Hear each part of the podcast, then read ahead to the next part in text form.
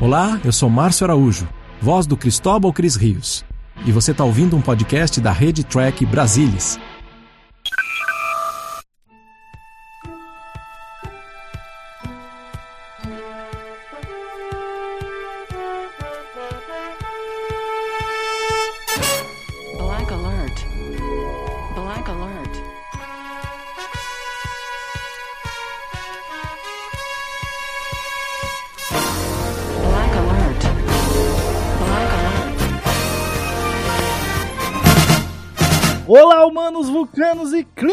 Todo o Brasil! Está começando mais um Black Alert, o seu podcast de Jornada nas Estrelas. Aqui quem fala é Gustavo Gobi e aqui comigo nessa semana uma convidada especialíssima, uma das maiores Niners desse quadrante, Mariana Gamberger. Tudo bem, Mari? Olá, muito, muito boa noite para todo mundo, ou bom dia ou boa tarde, dependendo de quando você estiver ouvindo o Black Alert.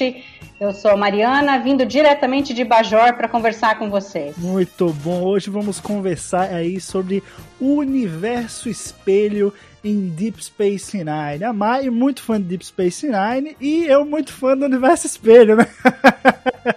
eu sou um cara que particularmente, eu não sei se eu já devo ter falado isso aqui no Black Alert, mas tenho que confessar que Deep Space Nine não é uma das minhas séries favoritas de Star Trek. Mas esse arco de episódios no universo espelho me agradam muito por ser o universo espelho. Mas e como é que é a sua visão, assim? Você, por ser, você é muito fã de Deep Space Nine, mas não é do universo espelho? É exatamente o contrário? Não, eu na realidade gosto dos dois. Eu não tenho problema nenhuma com o universo espelho. Eu acho bacana de vez em quando ter esses episódios que fogem um pouco da realidade normal do que a gente está acostumado em Jornada nas Estrelas. Eu curti muito o universo espelho em Discovery e, e sempre gostei dos episódios de Deep Space Nine. É, eu lembro que tinha um que eu não gostava. Ontem eu revi todos os episódios para poder estar tá conversando com vocês aqui, porque já fazia um bom tempo que eu não via. E realmente, os três primeiros são excelentes. Eu gosto muito da história deles. O quarto episódio é quase que não é um episódio do Universo Espelho, não fosse por dois, dois personagens, né? E o quinto, infelizmente, é um episódio sofrível. Mas eu acho que isso não, isso não, não, não faz com que os três primeiros sofram, não. Eu acho bem bacana. Muito bom. Só para quem tá ouvindo a gente, anotar aí no, no caderninho para ficar ligado, já pensar em assistir os episódios, ou se quiser pausar aqui o Black Alert para poder ir assistir os episódios e voltar para ouvir. Enfim, os episódios são, ó, se liga aí você que tá ouvindo.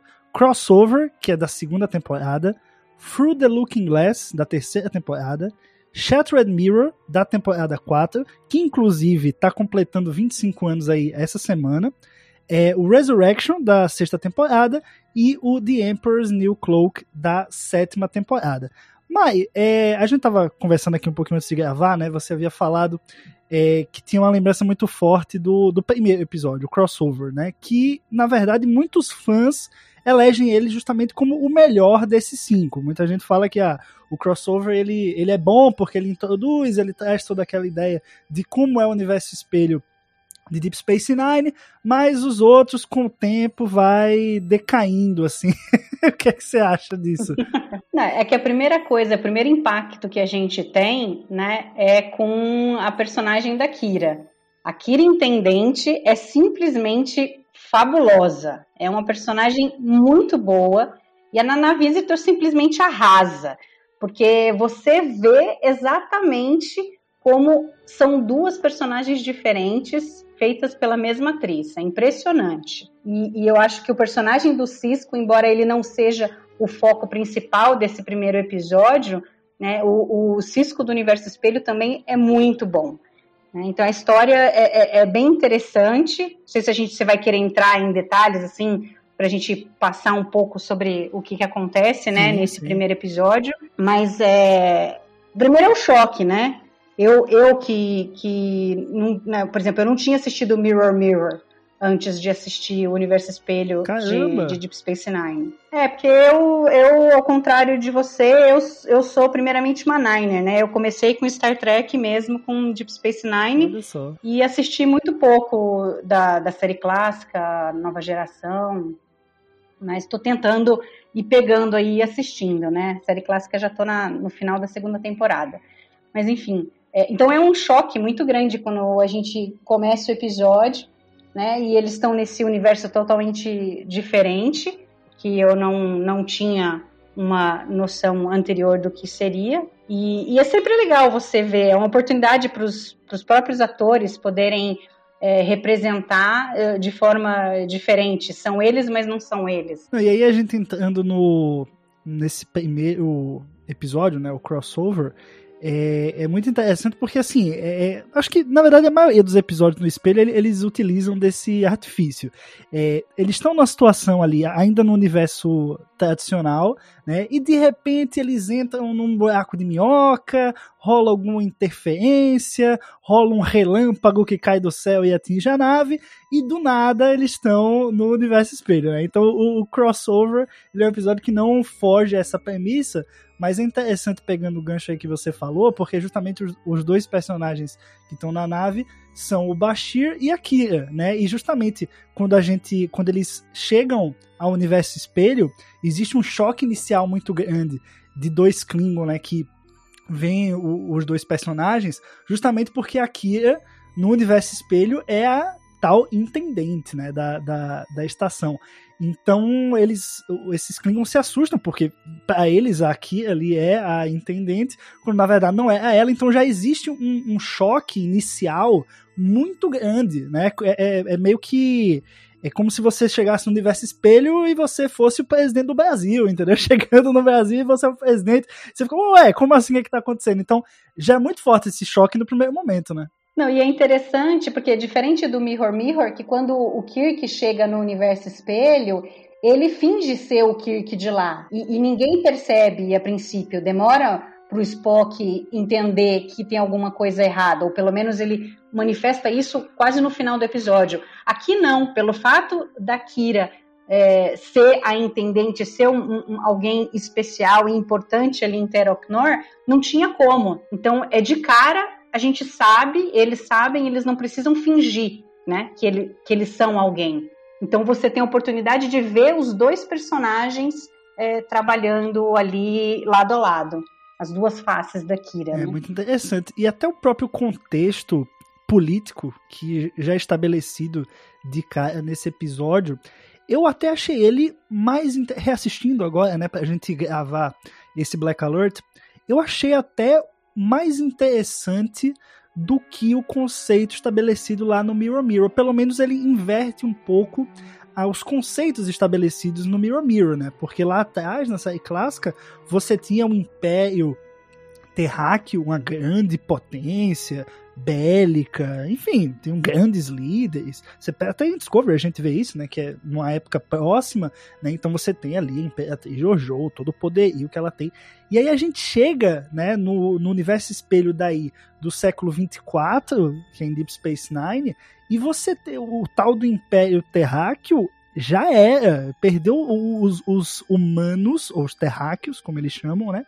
Viraram meros escravos serviçais da aliança que se criou né, entre os Cardassianos, os Klingon e os Bajoranos, não é isso? É, não, e o mais engraçado, ou seja, eles escutaram o Kirk, né? Sim, exatamente. é, é, você... Eles foram ser mais, mais. não foram ser tão tiranos quanto eram, e aí acabaram sendo dominados por isso, né? Quer dizer, impacto, quem né, eles dominaram. É, quem, quem eles dominaram o tempo inteiro, a, a, hora que eles abriram guarda, não deixaram barato. E, e, é uma aliança interessante, porque em Deep Space Nine a gente vê muito os Klingons, os Bajorianos e os Cardassianos, e eles nunca foram unidos. É, os Klingons vieram para o lado da Federação mais tarde. Então, quer dizer, é, um, é uma aliança muito, muito diferente e chocante para quem acompanha Deep Space Nine. Pois é, e o, o, a gente vê aí, você mencionou o Kirk, né? O impacto que o, a mera visita que o Kirk e o Spock tiveram ao universo espelho, como aquilo mudou completamente a cadeia de eventos da, da de tudo, né? Da história da Terra. Uma, um mero crossover inicial lá em Mirror Mirror mudou completamente.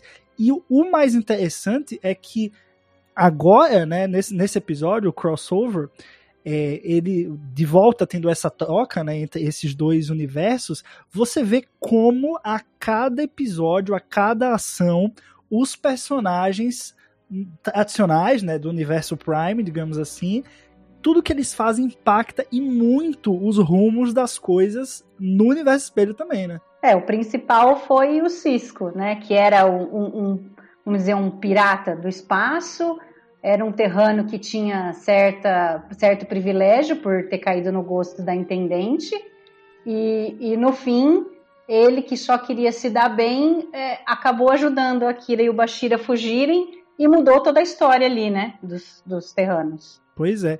E uma coisa que eu acredito que esses episódios eles fazem muito bem, talvez o Mirror Mirror não, não tenha conseguido acertar nesse aspecto, é mostrar a fragilidade que existe na relação entre os personagens, no sentido de, por exemplo, quando a gente avança mais um pouco na narrativa, você vê que a Kira, apesar dela perceber que a Kira do universo espelho é do mal, por essência, mesmo assim ela cria uma certa compaixão, ela tenta entender um pouco mais daqui, é o. Não, não, vou dizer assim, tenta passar pano, mas assim, ela busca entrar na mente, porque no fim das contas é ela mesma, só que com uma vivência diferente.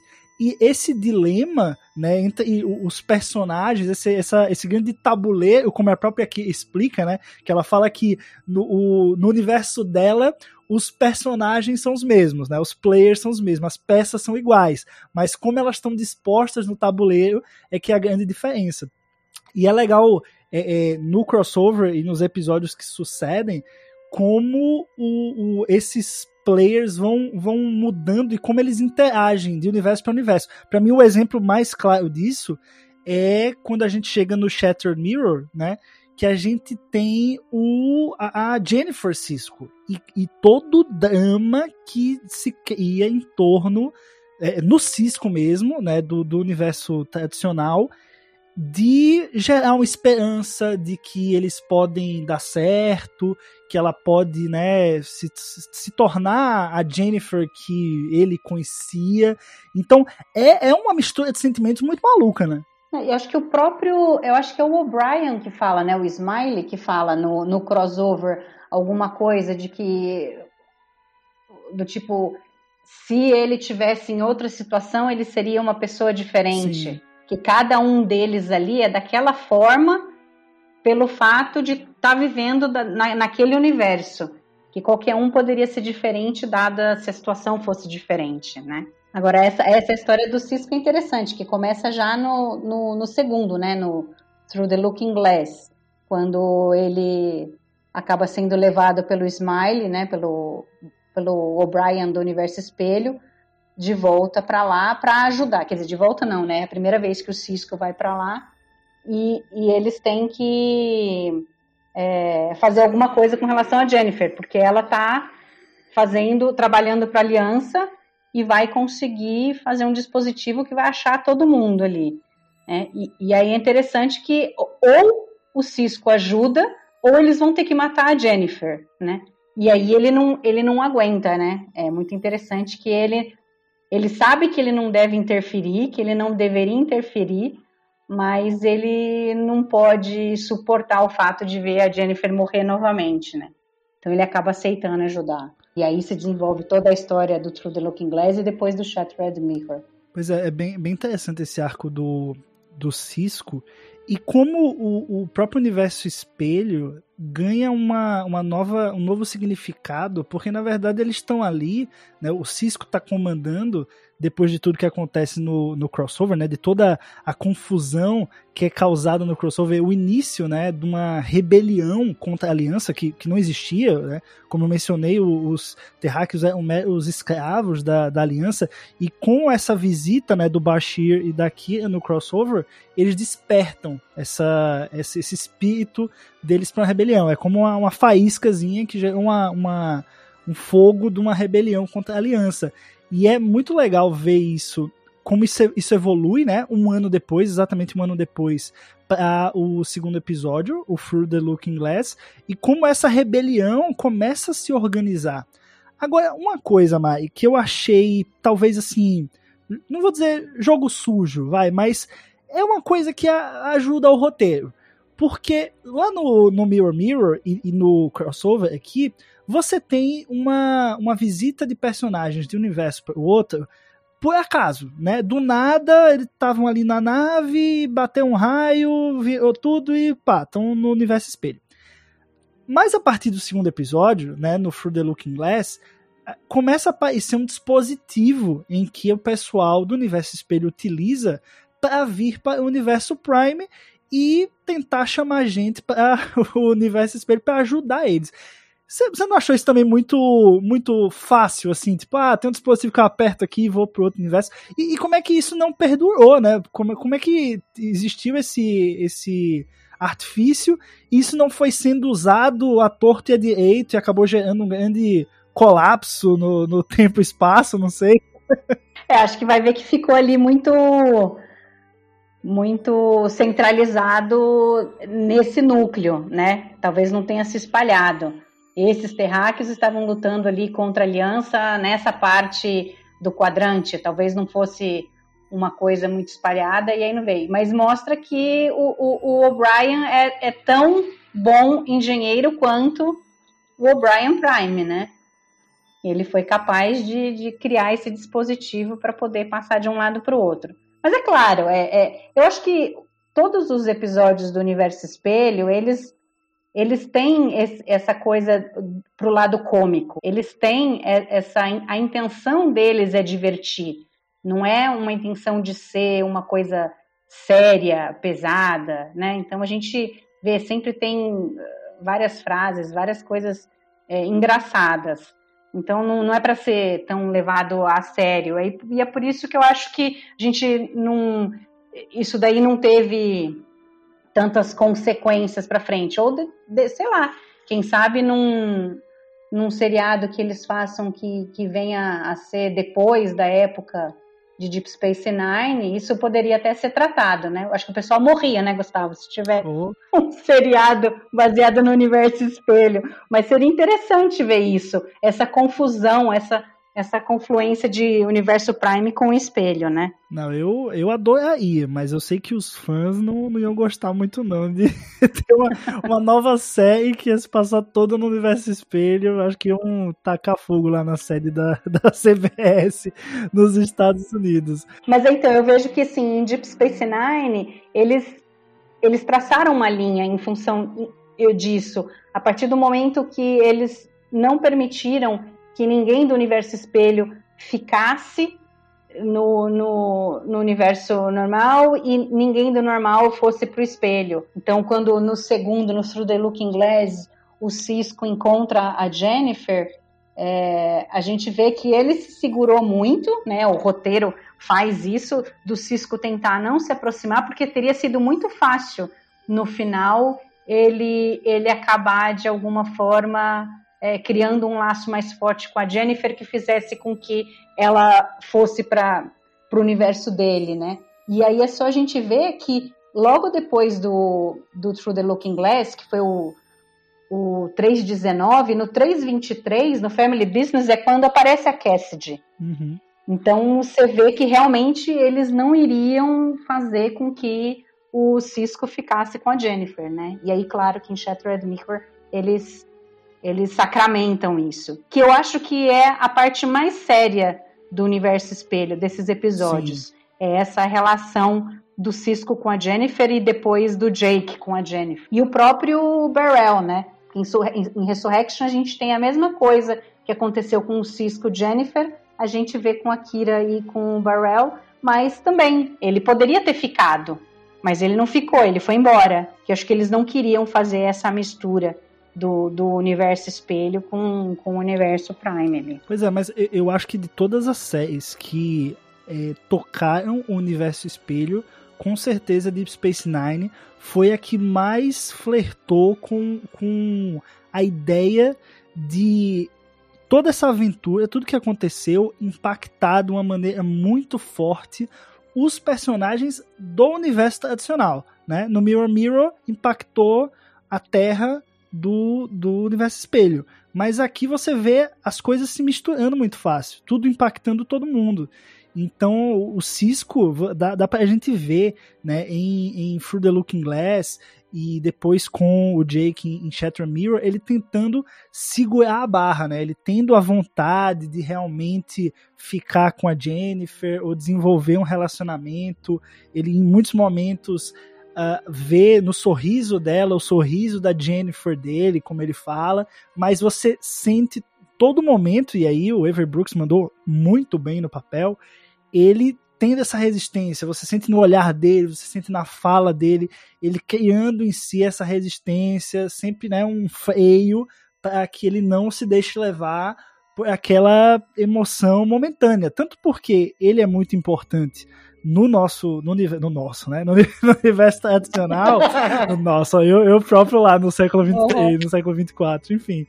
E assim como ela é super importante, ela se torna super importante para a rebelião contra a aliança no universo espelho. Então eles realmente não é não é correto que eles se deem o privilégio de um ficar no universo do outro, porque um dos lados vai sair prejudicado. Eu acho que esse, esse sentimento de dever do Cisco, de, de, de seguir mesmo uma linha racional a partir disso, né? não se deixar levar pelos sentimentos momentâneos, para mim ali no, no Shattered Mirror, como você falou, eu acho que é o ápice ali, é o momento mais, mais sério, mais complexo dos personagens em toda essa, essa dinâmica entre o universo tradicional e o universo espelho mesmo. É, a, única coisa que eu vejo desse Shattered Mirror é, é no início que é, é, muito.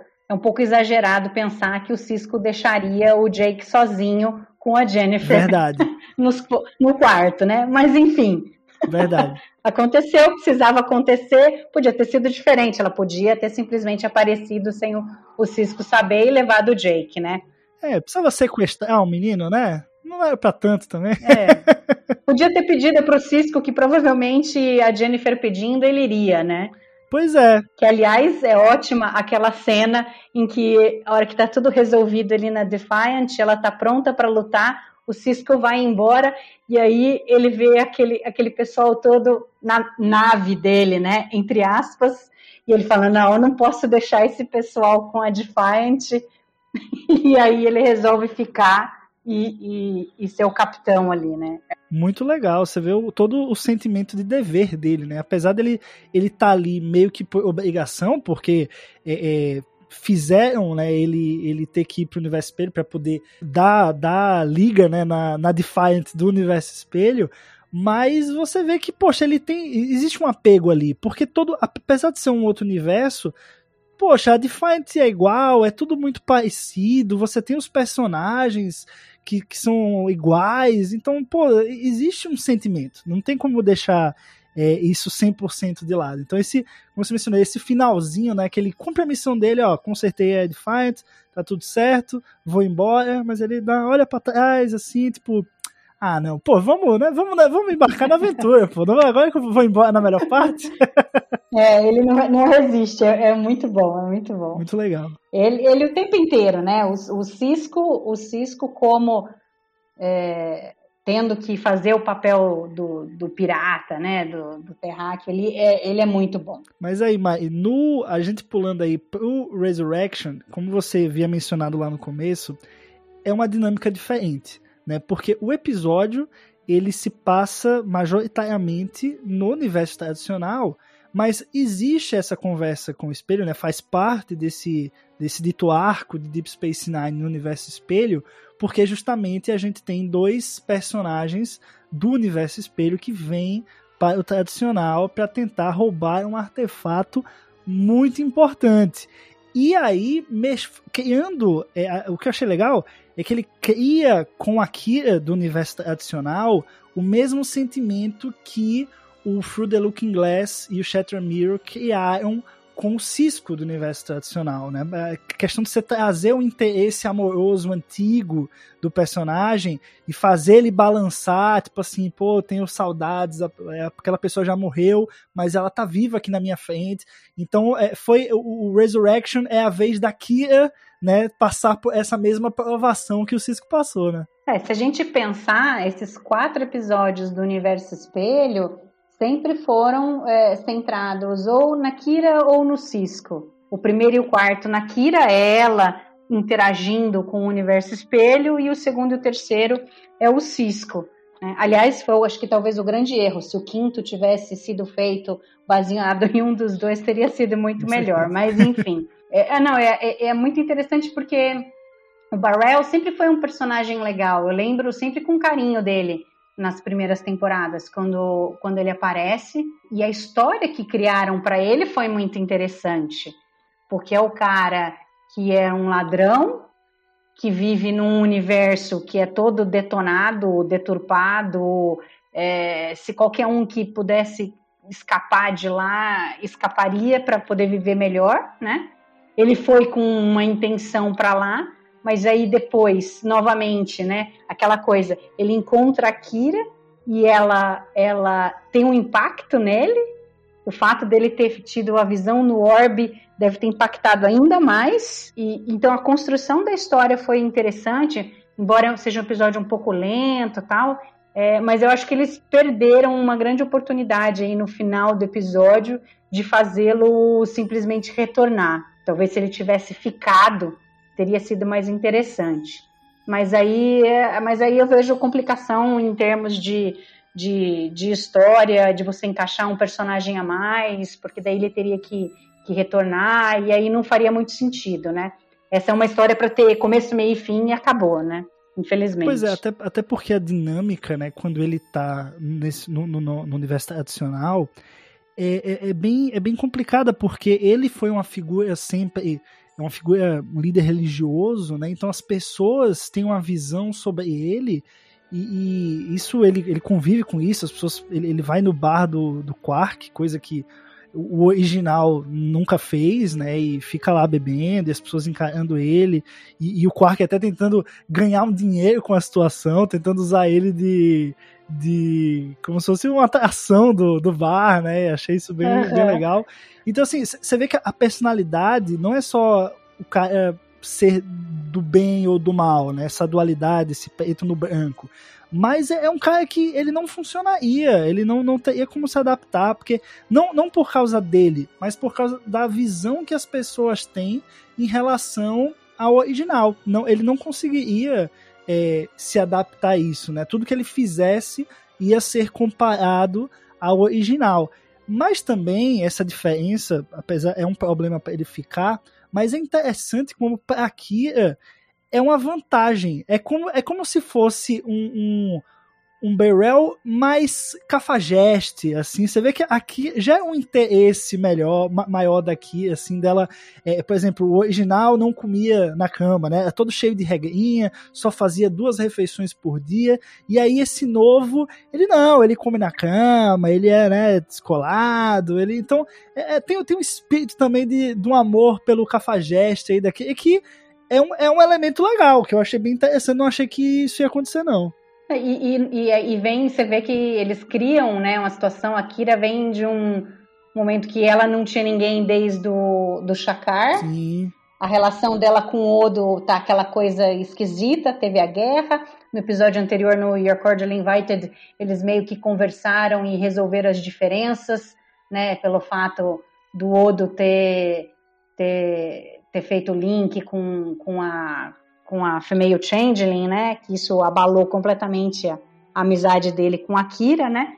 E, e, tanto que quando a Dax convida é, ela para jantar na casa dela, ela não quer levar ninguém, ela não tem quem levar. Não seria normal dela, assim, se dar tanto para uma pessoa ainda do universo espelho e tal, né? E é interessante que o Cisco avisa ela, Sim. né? Ó, presta atenção que ele não é o Barrel, né? Eu já passei por isso. Então é legal essa coisa de Deep Space Nine em que, em que as coisas que aconteceram antes são trazidas e, e tem e tem consequências, Não, né? Total. E, e, assim, até quando a gente reassiste tudo de uma vez só, né? Coisa que eu, eu não tinha não tinha assistido tudo de uma vez só, eu tinha enfim, visto no meio dentre os tantos episódios que Deep Space Nine tem, né? Até, até porque um é na segunda temporada, outro depois é na terceira, outro depois na quarta, outro na sexta. Então, né, aparentemente eles estão soltos. E quando você pega os cinco episódios, né, numa linha reta, vou assistir só eles, você vê o quão. Eu, eu não sei se, se, ele, se esse arco, né? Esses cinco episódios estavam bem pensados assim, desde a Gênese lá em crossover mas você vê que tem uma liga grande entre eles, tem uma linha ali que eles seguem, uma história própria, que se até você pegar para assistir tudo junto, você, você não, não, não vê problema. É como se fosse um, um grande, uma grande minissérie do universo espelho de, dentro de Deep Space Nine, no fim das contas, né? É, eu não acho que eles tinham alguma coisa planejada, mas eles sabiam no final de crossover que eles revisitariam o universo espelho. Talvez do True the Looking Glass para o Shattered Mirror, talvez eles já tivessem alguma ideia de uma história, do que poderia ser, né? Porque eles plantaram a coisinha ali da, da relação da Jennifer com o Cisco, eles não iam deixar isso à toa. Mas o, o Resurrection, ele, ele vem nessa coisa da, da, da Kira ter que reviver o que o Cisco uh, reviveu. Pois é, né? total. E aí eles destroem tudo in The Emperor's New Cloak.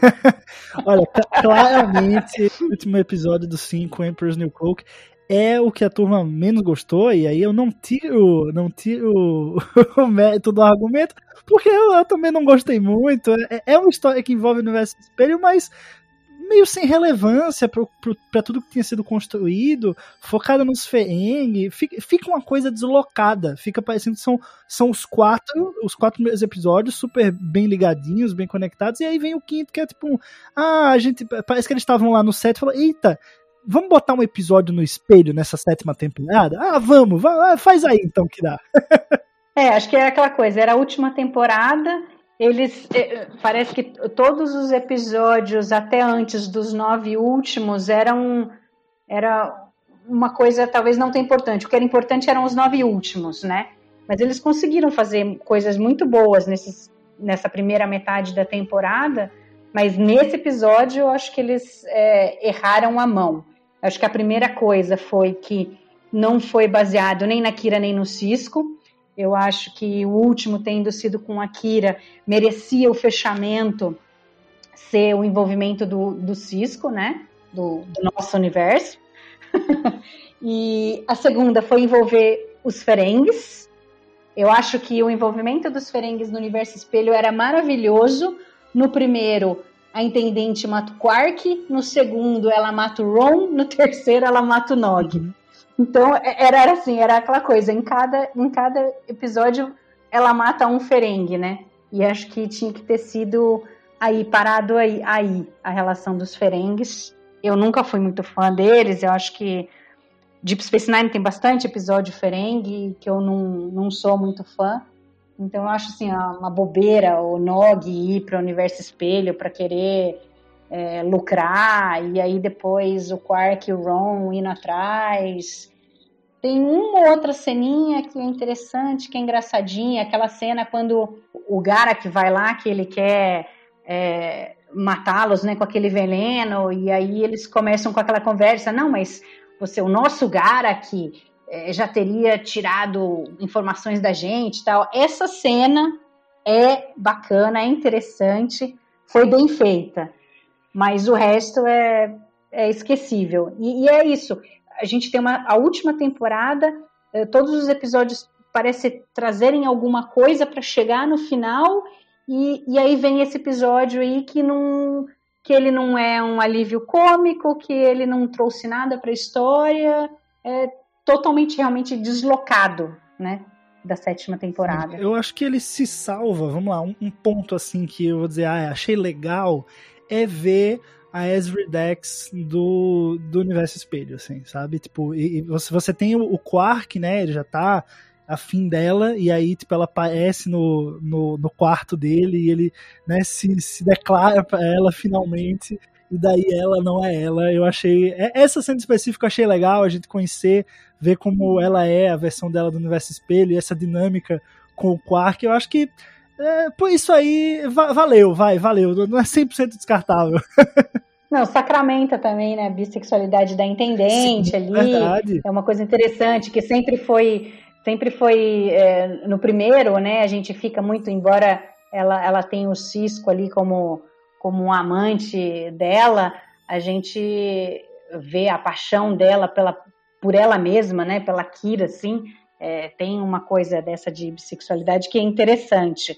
É, mas, mas eu acho que acaba, acaba não sendo bem trabalhado. Eles jogam uma coisa interessante e depois eles estragam. Que aí depois eles aparecem com a Lita no final para sair junto com a Esri. Sabe umas coisas assim que não, que não casa, que uma coisa jogada meio gratuitamente, que não precisava, né? Acho que é um, é um, é um erro atrás do outro que eles fazem nesse episódio. Algumas coisas eles mandam bem e aí depois já desanda. Mas eu acho que, assim, apesar da série não trazer uma conclusão, para o universo espelho Deep Space Nine, quem sabe, né? A gente não tem uma continuação disso.